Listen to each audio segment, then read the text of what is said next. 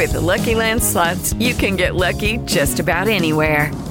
This is your captain speaking. Uh, we've got clear runway and the weather's fine, but we're just going to circle up here a while and uh, get lucky. No, no, nothing like that. It's just these cash prizes add up quick. So I suggest you sit back, keep your tray table upright, and start getting lucky. Play for free at LuckyLandSlots.com. Are you feeling lucky? No purchase necessary. Void where prohibited by law. 18 plus terms and conditions apply. See website for details. Privacy policy and terms and conditions posted at textplan.us. Texting enrolls for recurring automated text marketing messages. Message and data rates may apply. Reply stop to opt out. The pandemic has been hard on all our kids. New studies show more than one in three children who started school in the pandemic now need intensive reading help. That's right. Millions of kids in kindergarten through third grade in the United States cannot read at grade level. Here's the good news. Your child can be reading in just 30 days, guaranteed, with Hooked on Phonics. Even if your child has been struggling, Hooked on Phonics will teach your child to read in just 30 days, guaranteed. And right now, you can get started for just $1. Text the word grade to 323232 right now. Hooked on Phonics is highly effective and incredibly fun, and everything can be done right from home and in less than 20 minutes a day. For more than 30 years, Hooked on Phonics has been the proven learn to read program that kids love to use. Text grade to 323232 and teach your child to read in just 30 days, guaranteed. Text grade to 323232 right now and get started for just $1. Text grade to 323232 now. Text grade to 323232. Bienvenidos al podcast de Salud Esfera, la comunidad llena de ideas para vivir mejor.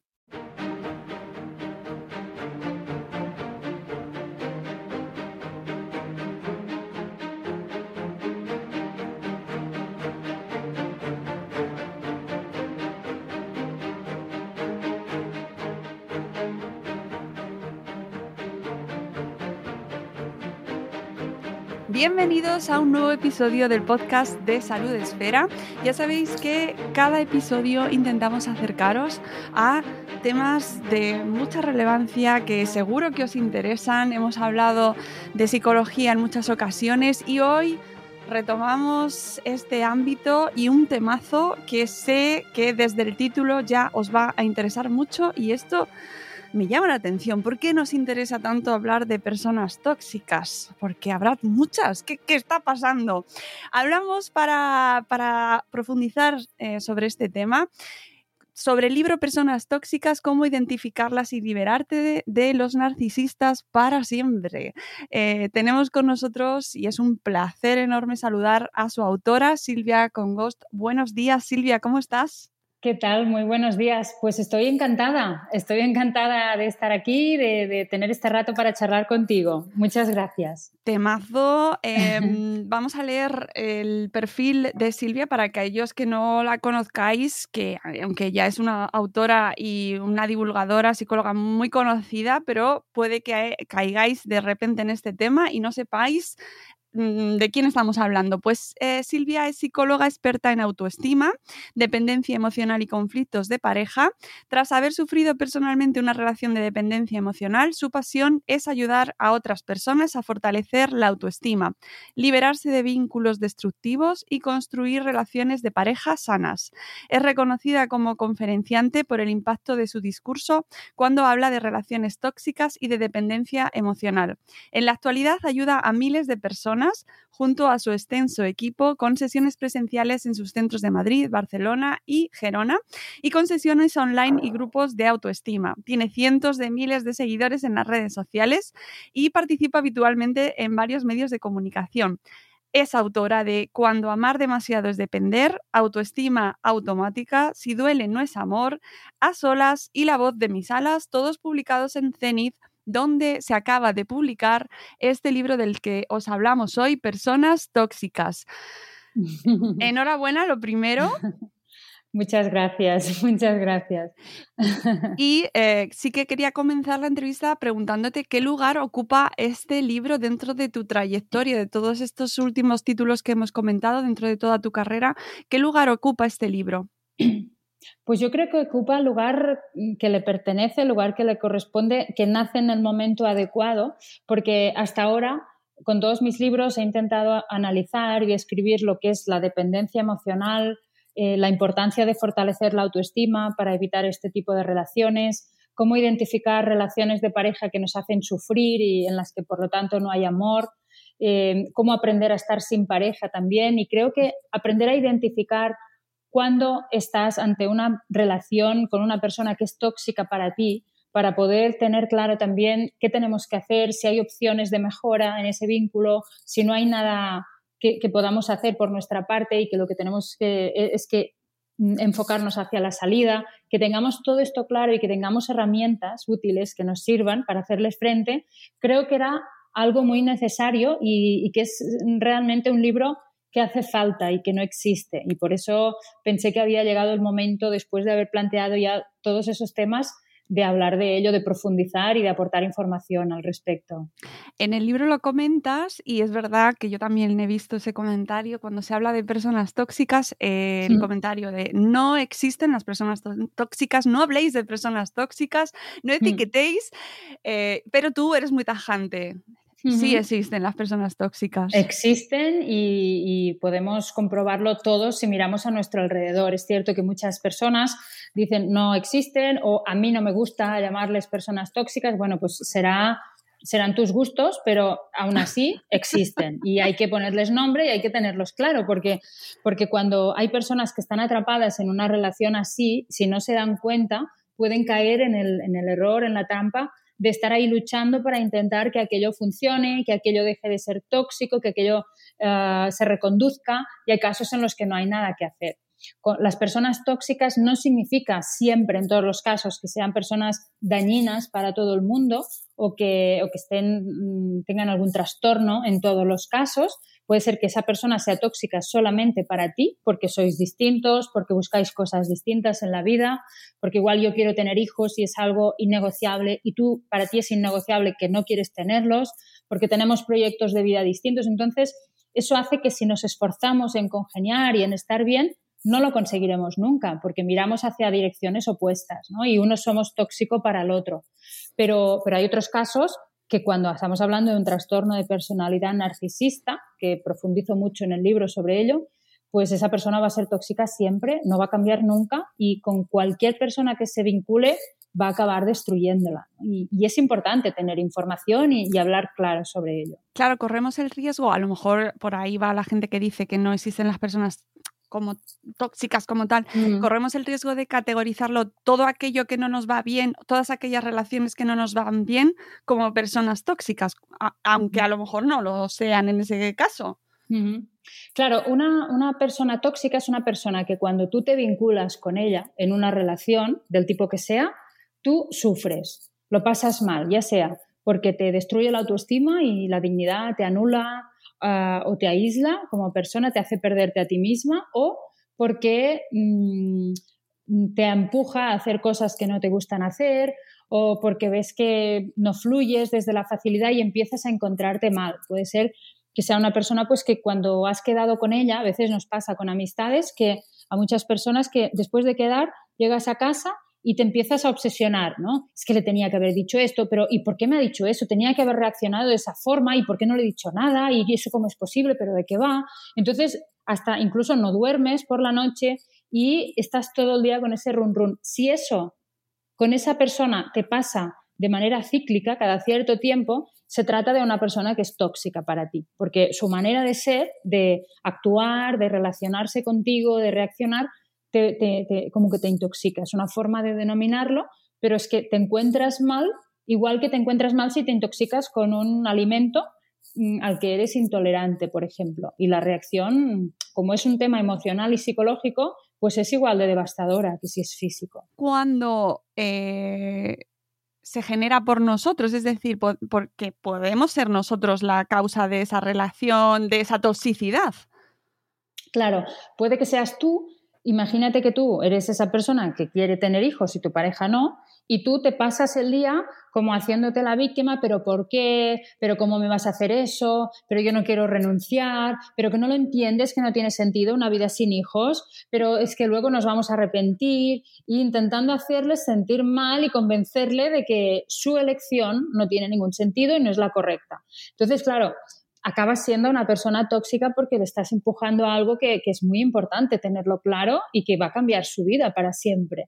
O, que le empujas o tratas de convencer a la otra persona para que haga determinadas otras cosas o para que sea de una forma concreta, le transmites que no la aceptas como es a esa persona por ser distinta a ti, por tener un proyecto de vida distinto, puedes darte cuenta de que estás siendo tóxica porque no dejas vivir a esa persona como quiere vivir y le estás amargando la existencia. Entonces, ver esto y decir, vale, vamos a ver, es que yo qué quiero y qué tipo de persona quiero tener a mi lado.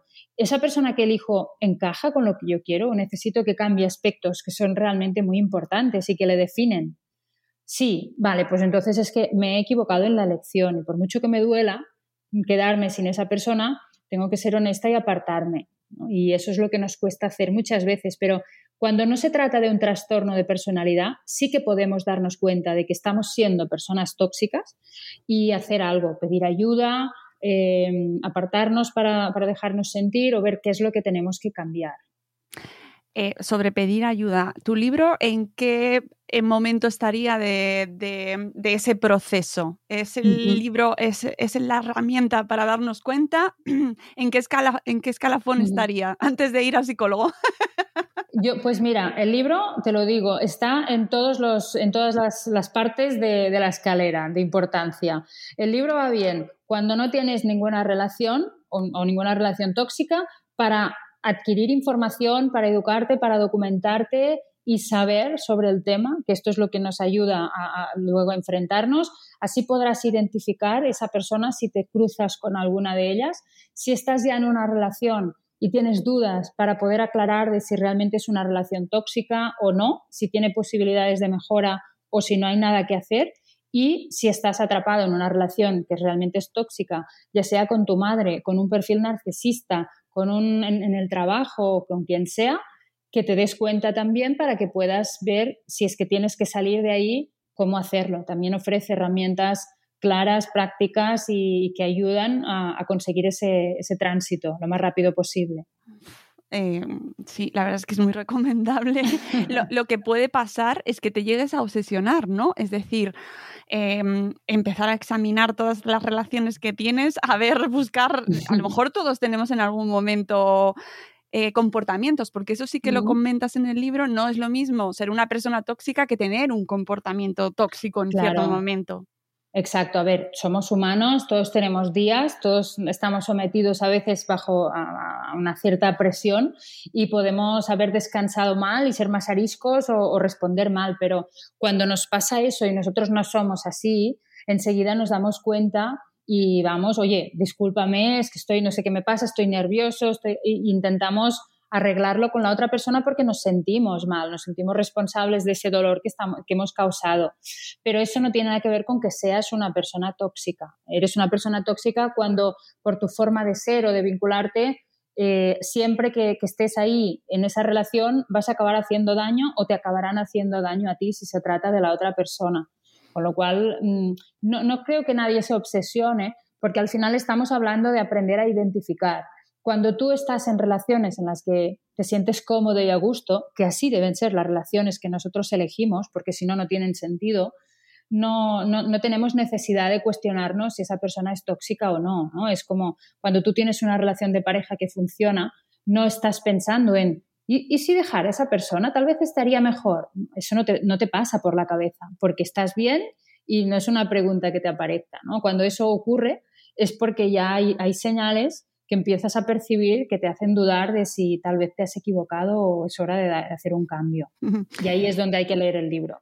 Y, además también me parece muy interesante el libro precisamente no solo para detectar comportamientos y personas tóxicas, sino para conocerse también a uno mismo, ¿no? Como es que yo creo que quizás pueda ser, y tú me dirás desde tu amplia perspectiva, lo más difícil, mm, conocernos. Claro, lo más difícil y, la asignatura realmente más importante, porque yo creo que todo debería empezar haciendo una mirada hacia nuestro propio interior, hacia nosotros mismos. Somos muy rápidos en señalar con el dedo a los demás, en juzgar a los, demás, en etiquetar a los demás, pero todo debería partir de un autoanálisis, de una autorreflexión, de, de, hacer un poco de autocrítica.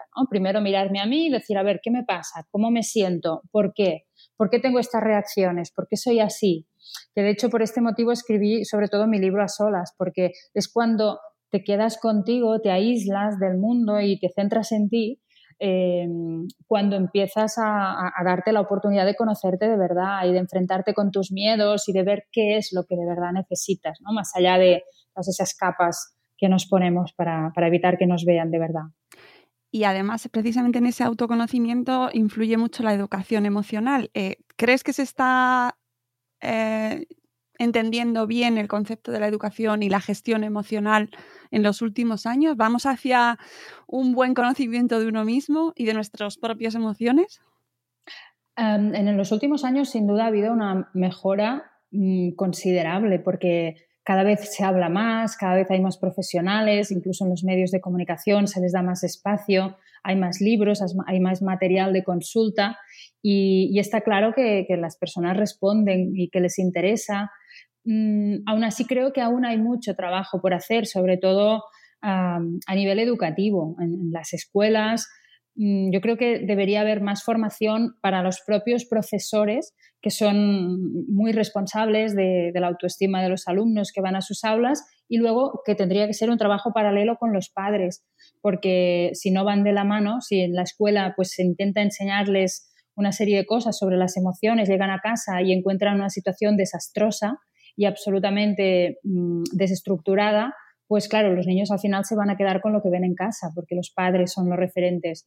Pero si se hace un trabajo en conjunto, Em, cambiando un poco cómo, les educamos desde esa perspectiva, yo creo que se podrían conseguir mejoras importantes. Pero bueno, hasta que esto no ocurra y esté totalmente establecido, pues aquí estaremos para seguir eh, ayudando a sanar heridas a los adultos que toman conciencia de que necesitan hacer un trabajo así. Claro, mm. es que sobre todo me interesa el tema de la educación emocional porque a la hora de establecer relaciones con los demás, mm. eh, eh, esos vínculos sanos y no caer en relaciones tóxicas es, me parece fundamental. Es mm. verdad que tú lo tratas a través de todos tus libros y en este caso, por ejemplo, me interesa porque existe una vulnerabilidad en la persona que se convierte en esa víctima y cómo trabajamos, cómo nos prevenimos nosotros frente a esas personas que mm, nos pueda suponer un ataque.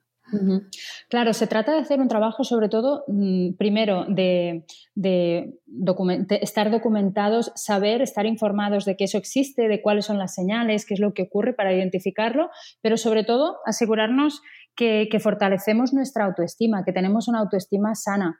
De hecho, ahora que hablas de la vulnerabilidad, yo estoy haciendo desde hace ya casi un año unos eventos en, teatros del país y son ahora lo último que estoy haciendo es Objetivo a Marte, en el que, claro, vienen cientos de personas, la última vez éramos casi 600 personas, y las personas comparten también, y la gente, hay, hay, personas concretas que se levantan, cogen el micro y explican, pues yo es que acabo de salir de una relación, me ha pasado eso, he sufrido maltrato, he sido pareja de un perfil narcisista, y tú ves que cuando una persona se atreve a mostrarse vulnerable ante cientos de desconocidos, ves que ocurre algo que es mágico, porque de repente las otras personas que están escuchando ves cómo se emocionan, cómo después levantan la mano y dicen, a mí también me ocurrió, gracias por compartirlo. Y realmente es muy emocionante porque salen de ahí y salen muy reforzadas porque el hecho de hablarlo, de mostrarte vulnerable y de compartirlo, hace que te des cuenta que hay muchas otras personas que viven lo mismo.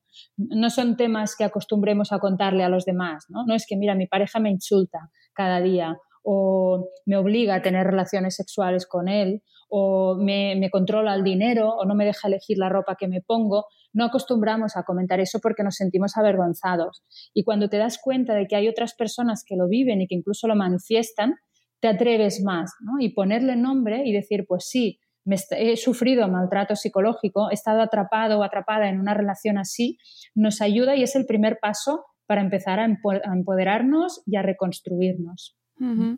Eh, mm, ¿Tienes la sensación o tú cómo percibes que la sociedad eh, trata a las personas? Ah, eh, por ejemplo, hablemos del, narcisismo, ¿no? que cada vez se habla más de las personas narcisistas y, mi percepción es que de, la sociedad al final es lo que se, se valora o se premia a las personas narcisistas, ¿no? Como que son las que mejor llegan a posiciones de éxito o las que la sociedad más valora porque tienen determinados rasgos que se valoran mucho. ¿Cómo eh, trabajamos eso eh, para contrarrestarlo? Bueno, yo, claro, lo que, lo que tal vez se valora es el resultado que obtienen porque son personas que acaban pues a lo mejor consiguiendo algunas de ellas eh, cargos o posiciones de éxito, que están por encima de los demás. Em, claro, el, cómo han llegado ahí, si se supiera y si saliera a la luz y si se pudiera ver con claridad, no creo que se valorara ni que se aprobara, pero realmente existe, ¿no? Y ahí es cierto que hay muchas personas que están ahí. Lo que pasa es que sí que yo creo que hay que darle, hay que poner luz y dar voz a eso que ocurre y cuantas más personas compartan su experiencia al lado de alguien, un perfil narcisista, qué es lo que han sufrido, cómo han sido tratadas, como cuando hay maltrato de otro tipo en una relación de pareja. Yo creo que esto es muy bueno para que se normalice, entre comillas, se normalice no como algo que está bien normal, sino se sepa y haya conciencia de que esto ocurre, que esto es algo que es muy grave, que ocurre mucho y contra lo que hay que hacer algo. Cuando, cuando una persona pone esto bajo la luz, las que han sufrido eso salen también. A mí también me ha pasado, yo también lo he sufrido. Entonces ahí es cuando tomamos conciencia de la magnitud de, la situación, de la tragedia, porque realmente quedar atrapado bajo perfiles así es muy grave, ¿no? Y incluso hay personas que, se plantean si, si, su vida tiene sentido o se plantean quitarse la vida, porque ya cuando lo has perdido todo y te han anulado la autoestima y te han quitado tu propia dignidad como persona, no te queda nada. Y, eso es algo que tendríamos que evitar llegar allí. Eh, claro, eso es lo que me, preocupa, que al final eh, lo que llegue o que en muchas ocasiones lo que se valore sea precisamente lo que tú decías, exactamente, el resultado, ¿no? El, eh, la eficiencia o la eficacia y que eso al final supere al todo el proceso que se ha vivido y los cadáveres que ha dejado por el camino. Sí, sí, exacto. No hay que, hay que, hay que intentar premiar valores como, como, la honestidad, como el compañerismo, incluso valorarlo y premiarlo incluso dentro de las empresas, que hay algunas empresas que tienen más conciencia y que hacen eso, ¿no? Para crear un clima laboral y un ambiente mucho más sano y positivo. Pero es cierto que aún hay trabajo que hacer. Hay mucho trabajo. Ya no es solo identificarlo a nivel individual, sino que como sociedad eh, lo que se valore, que a mí me parece una utopía absoluta, lo que se valore sean los, es precisamente ser buena persona y tratar a la gente con humanidad y no ir pisando, que en muchas ocasiones es lo que sí que va subiendo, ¿no? Entonces, claro, ahí cuesta un poco y se te genera un poco de disonancia, de decir, bueno, sí, yo me puedo enfrentar y personalmente, evidentemente hay que hacerlo, pero luego lo que se ve, pues cuesta. Sí, sí, sí, sí. No, es muy importante ofrecer educación también para, para los que cuando es un perfil narcisista, como no tendrá conciencia, por mucho que se haga, de poco va a servir, pero sí que los que están alrededor si lo pueden identificar y son conscientes, son los que van a poder hacer algo ¿no? y, decidir si tienen que hacer un cambio en su vida, claro. En el mm. caso de las personas narcisistas me interesa mucho eh, el, tema de la educación. Precisamente eh, nos hablas en el libro de, cómo se puede llegar a, a, ser una persona narcisista y nos hablas de, los, de la figura de los padres. ¿Qué importancia tiene la educación aquí? Pues, a ver, eh, una persona con un trastorno narcisista eh, es una persona que ha sufrido en su infancia una serie de circunstancias que la han dañado, han hecho que, haya vivido unos traumas, unas escenas eh, de malos tratos, a lo mejor, de carencias importantes, etcétera, que han hecho que su, su personalidad se construyera de esa forma como defectuosa, con ese problema, ¿no? con ese trastorno. Entonces, claro, aquí los padres tienen bastante que ver. Eh, porque seguramente haya habido, ha habido uno, de los dos um, progenitores que ha tenido también un trastorno, que ha sido una figura maltratadora, con lo cual conciencia tampoco va a tener probablemente. Y la cuestión es que cuando una persona desarrolla ese trastorno ya no se puede hacer nada. Claro, el problema es que uno, cuando decide ser padre, no se pregunta por qué quiero ser padre o qué es lo que estoy mm, o para qué, qué es lo que busco, ¿no? La mayoría de las personas lamentablemente tienen hijos porque es fácil tener hijos, porque es lo normal tener hijos y porque, bueno, concebir un hijo pues es lo más sencillo del mundo y ya está. Y luego, si no tienes educación, si no tienes circunstancias, si no tienes ningún proyecto, nada, mm, da igual, ya tiraremos adelante porque, mira, todos los vecinos han tirado adelante, nosotros también. Y no, no, tenemos conciencia de, de la magnitud de la importancia que significa traer un hijo al mundo. Y yo creo que, evidentemente, es algo que es maravilloso, pero tendríamos que, preguntarnos eso, si estamos preparados, ¿no? Y te dicen, no, mm, si te lo piensas mucho, no lo tendrás. A mí esta frase la odio con todas mis fuerzas, porque ¿cómo que no te vas a pensar bien si quieres tener un hijo, ¿no? Lo que significa tener un hijo. ¿Estás preparado realmente? Tienes que sanarte tú primero algunos aspectos. ¿Qué viviste tú en tu infancia? ¿Crees que arrastras algo que tengas que sanar? pues trabájate primero y cuando, cuando ya lo tengas todo comprendido, después podrás darle a tu hijo lo que necesitas. Si no, vas a ir reproduciendo una y otra vez las cosas que han hecho contigo desde un piloto automático que puedes hacerle mucho daño. Y claro, yo, yo cuando trabajo en la consulta veo ese niño interior herido que tenemos tantas personas, la mayoría, y las consecuencias de haber vivido en infancias en las que no había ni una pizca de conciencia de qué es lo que estaba ocurriendo y lo que se estaba haciendo con esos niños tan vulnerables. Y eso, bueno, es algo con lo que tenemos que vivir y que se puede después sanar, pero, pero por eso después hay estos perfiles tan dañados que, que van haciendo daño por el mundo y que no se pueden reparar.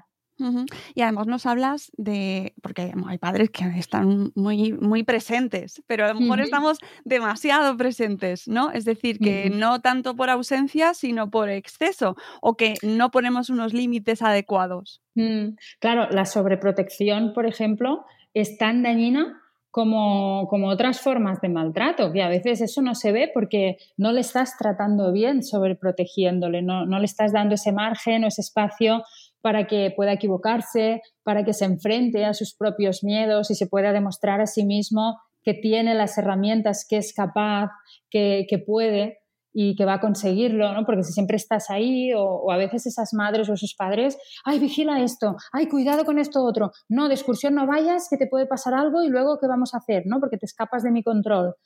Eso mm, es muy dañino también y debemos enseñarles dónde están los límites, porque cuando el niño tiene claro, aunque en ese momento no lo entienda o no le guste, que eso sí, pero eso no, y que tú no vas a permitir eso, y que tú eres su padre o su madre, y que se va a hacer lo que tú digas, eh, después cuando crezca es cuando va a tener la capacidad de poner límites también en otros aspectos, porque va a lidiar con, con cosas negativas, con drogas, con amigos tóxicos, y cuanto más se le haya enseñado esos límites, dándole unas explicaciones, que, para que pueda entender también por qué están y que tú estás de su lado, más capacidad va a tener para decir no cuando tenga que hacerlo.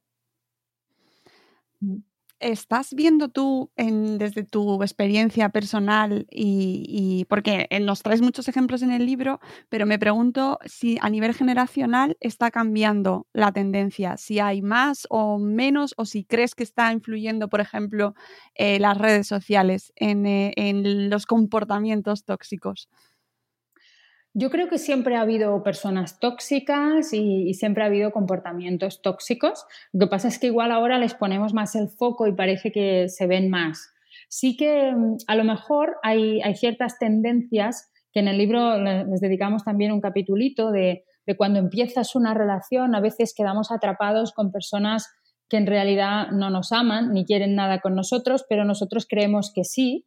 Y son formas de vincularnos que nos hacen sufrir mucho, que no dejan de ser una forma de maltrato y que tal vez es cierto que antes, por el modelo de relación distinto que había, no existían. Antes, pues mm, salías de la adolescencia, te enamorabas y ya te casabas. Y luego a partir de casarte tenías relaciones sexuales, ya tu vida era al lado de esa persona, estuvieras bien o estuvieras mal, era lo que había. Ahora no. Entonces ahora, pues, por ejemplo, mm, cosas que también se les ha puesto nombre y me parece mm, me parece positivo porque nos ayuda a identificarlo, porque si no hay muchas personas que pueden normalizar eso y que no lo ven, ¿no? Como cuando empiezas a salir con una persona, te parece que todo va bien y de repente un día dices, bueno, pues nada, hasta mañana, mañana me dices, ¿eh? ¿Cómo quedamos? Y mañana, plas, desaparece de la faz de la tierra y no sabes nunca más nada de esa persona. Claro, te quedas ahí como, como si te hubieran arrancado un trozo y dices, pero ¿qué ha pasado? ¿Qué he hecho mal? ¿Qué, qué le habrá, qué habré hecho? ¿Le habrá sentado mal aquello? Y empiezas a obsesionarte y puedes llegar a sufrir mucho cuando te hacen ghosting, ¿no? Que se le ha puesto este nombre porque desaparece como un fantasma. O personas que te tienen ahí, que tienen pareja, pero que de vez en cuando te van escribiendo, te van manteniendo ahí comiendo de su mano porque, porque saben que su relación va a acabar y así saben que cuando salgan pues te van a tener a ti como almohada para, para que les calmes. Y este tipo de vínculos que tú puedes quedar ahí como en plan, no, no, esa mía, algún día, algún día quedaremos, algún día va a querer estar conmigo, algún día va, va, a ser el día, y eso no llega nunca, ¿no? Y tenemos que tener la capacidad también de ver ese tipo de, de vínculos y que eso no va a ninguna parte. Me hace mucha gracia porque el tema de lo del ghosting, por ejemplo, antes se llamaba irse a por tabaco, por ejemplo. Sí, exacto, exacto. Pero es verdad que las redes, y por eso me ha interesado hablarlo contigo, yo creo que el ámbito digital o el entorno digital propicia bueno, pues una dinámica distinta. Yo estoy pensando mm. en Tinder. En, mi generación, quizás, a lo mejor no, nos ha tocado tanto, pero las generaciones nuevas ya están absolutamente dentro de Tinder. Y eso, mm. tú que además trabajas en el mundo de las relaciones mm. eh, todo el rato, tendrás que ver que ahí bueno, tiene que haber de todo, el ghosting todo el rato. Sí. Claro, hay de todo, igual que hay de todo fuera de Tinder, ¿no? Porque al final es un reflejo de lo que hay en nuestra sociedad y de las patologías y los trastornos que hay, de los perfiles de personas que hay. Hay quien busca solo sexo, hay quien busca pasar el rato, hay quien no busca nada y solamente engañarte, reírse de ti y hay quien busca una relación seria. Y podemos encontrar, podemos eh, encontrar opciones para todas estas propuestas realmente. Y, yo creo que no es que sea algo malo, pero claro, sí que es cierto que tener un catálogo así al alcance de la mano, al que podemos acceder con tanta facilidad y rapidez, ah, pues crea un cambio eh, respecto a cómo lo vivíamos antes, que no era tan fácil, ¿no? Antes pues tenías que ir el sábado por la noche, yo, mm, por ejemplo, en la época de mis padres, cuando eran jóvenes, pues a la discoteca y ahí te encontrabas con las personas de tu edad y hablabas y os dabais el teléfono fijo y a lo mejor te llamaba, a lo mejor no. Claro, ahora tenemos una inmediatez que te dice tal, sí, soy amigo de tal, o tú vuelves a casa, ay, ¿cómo me ha dicho que se llamaba? Amigo de tal, lo busco en Twitter, lo busco en Instagram, vale, miro a sus amigos, tal, y acabas conectando con esa persona. Es como mucho más fácil. Y eso implica pues mm, consecuencias distintas también, claro. Y a, lo mejor también implica, y esto lo, mm, de cara a los jóvenes y a nuestros hijos, eh, una educación diferente, una educación sobre lo que te viene, la manera en la que te vas a relacionar en el entorno digital, que no es mm. exactamente igual, aunque los valores sean más o menos los mismos, ¿no? Ajá, claro. Sí, al final, al final, cómo nos relacionamos en el entorno digital está basado, creo, en, los valores que te han enseñado a, la hora de relacionarte con las otras personas. Y sobre todo los padres, a veces no somos conscientes que cuanto más enseñamos, o la forma principal con la que enseñamos es con el ejemplo. Entonces, ¿qué nos ven hacer a nosotros con las redes sociales, con el entorno digital? Nos ven poner límites a las otras personas, nos ven eh, intentando analizar qué es lo que necesito yo y, dándomelo o cediendo siempre, diciendo que sí a los demás, yendo sobrepasada, que no puedo con mi vida. ¿Cómo nos ven? Porque eso es lo que les estamos enseñando a hacer. O la, típica imagen hoy en día de una madre en el parque con el niño jugando, mamá, mírame, mamá, mamá, y la mamá con el móvil, ¿no? Que, ay, déjame tranquila, ahora vengo, ¿no? Eso antes, claro, igual no pasaba porque había más atención, ahora hemos perdido esa atención porque la tenemos puesta en otra parte. Y eso es educar. Así es como estamos educando. Pero al final no deja de ser una forma de relacionarnos y, tenemos que analizar sobre todo no tanto qué, les damos, sino cómo nos comportamos cuando nos miran, porque de ahí aprenden. Mm.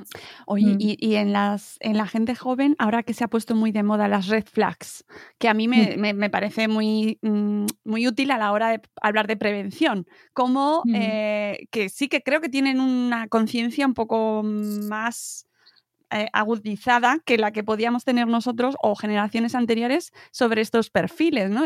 ahora se ha puesto muy de moda en las redes sociales hablar de red flags. Si te dice tal, red flag. Eh, red flags para personas tóxicas. Eh, ¿Cómo podríamos hacer un poco resumen? Y luego ya que se vayan al libro.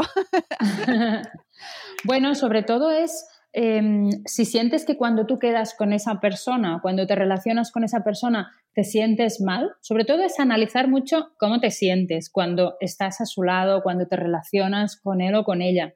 Porque es cuando estás en una relación sana, te sientes a gusto, sientes que es fácil, sientes que fluyes, que puedes ser tú, que no se te juzga, que no se te critica, sino que se te acepta y, que sientes que eres adecuada para, esa persona.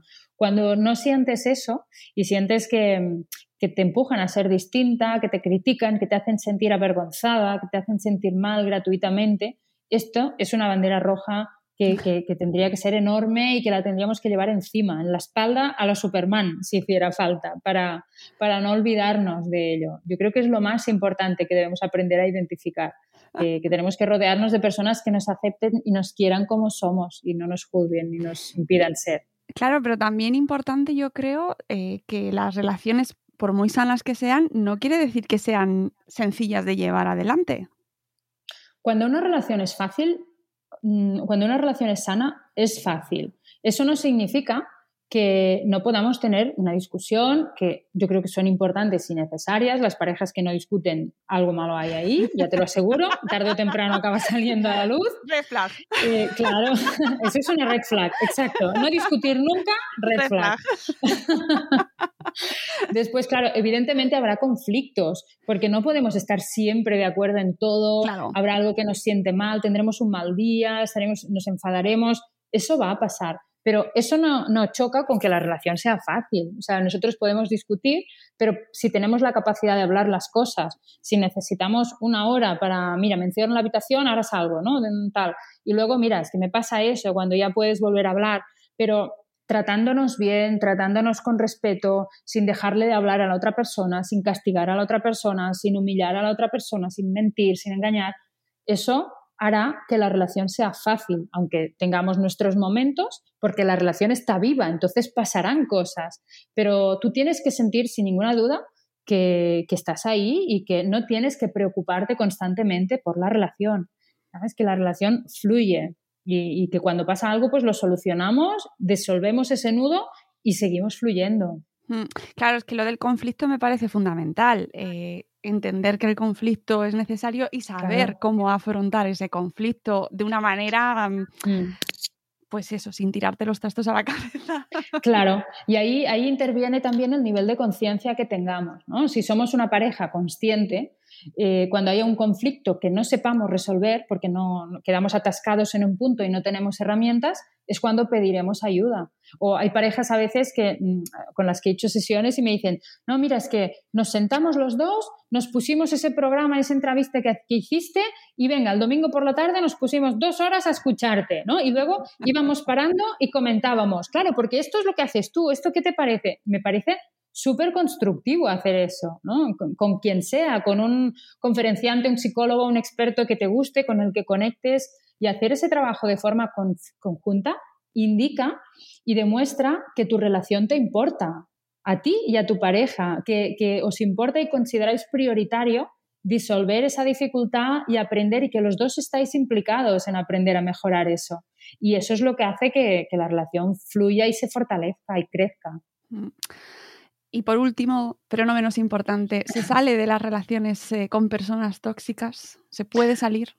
Por supuesto, por supuesto. Si no, no tendría sentido el libro. Eh, cuando lo identificamos y somos conscientes de que esa relación para nosotros no es sana, es cuando tenemos que emprender el camino de salida. Hay algunas relaciones con personas, por ejemplo los perfiles narcisistas, de las que va a ser más difícil salir y, acabar de pasar página de manera definitiva, y más si tenemos hijos en común, que a veces es, mm, bueno, es, mucho más dramático y mucho más mm, duro y, porque tenemos que arrastrar ese vínculo con una persona que nos daña constantemente, que utiliza a los hijos y no es nada fácil ni nada agradable, pero aún así lo que yo digo siempre es que aunque tú temas cuando te separes lo que va a ocurrir y que sepas que no lo va a poner fácil, cualquier escenario va a ser mejor que seguir ahí dentro enseñándole a tu hijo o a tu hija la forma que tiene tu pareja de tratarte, ¿no? Porque al final ellos están también aprendiendo de ese vínculo y de esa forma de maltrato. Entonces, cuando te separas, aunque sufras, vas a estar mejor que si sigues ahí dentro. Y todos tenemos la capacidad de cortar una relación tóxica, de reconstruirnos y, y lo más importante que siempre cuando uno es capaz de soltar una relación tóxica, siempre, siempre, siempre lo agradece en el futuro. Jamás lo lamentamos. Siempre es positivo Pues con, esa, con ese pensamiento positivo nos quedamos y os recomendamos vivamente que leáis este Personas Tóxicas, cómo identificarlas y liberarte de los narcisistas para siempre, aunque sabemos que se puede recaer, Silvia, pero bueno. Pero si aprendemos bien, que de eso se trata, si, si nos leemos a conciencia el libro y aprendemos, no vamos a volver a cometer el mismo error, seguro. Pues ha sido un placer charlar contigo. Eh, Igualmente. Podéis seguir a Silvia en sus redes sociales, eh, estos eventos que está realizando, esta gira por España. Eh, además tiene su propia consulta con su equipo, así que podéis acudir para que os ayuden y, reconstruiros si es que habéis pasado por esa experiencia o por otra similar.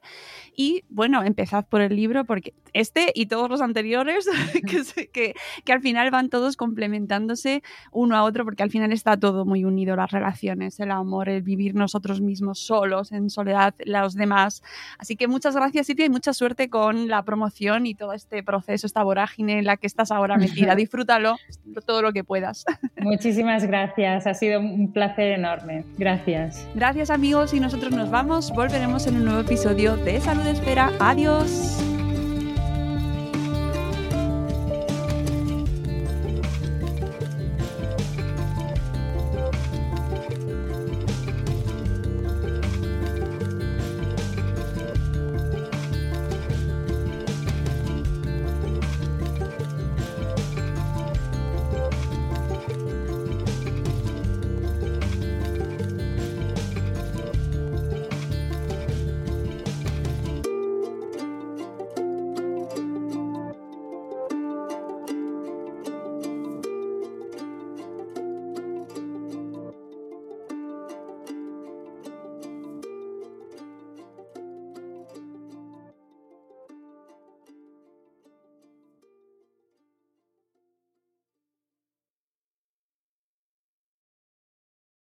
With the Lucky Land slots, you can get lucky just about anywhere.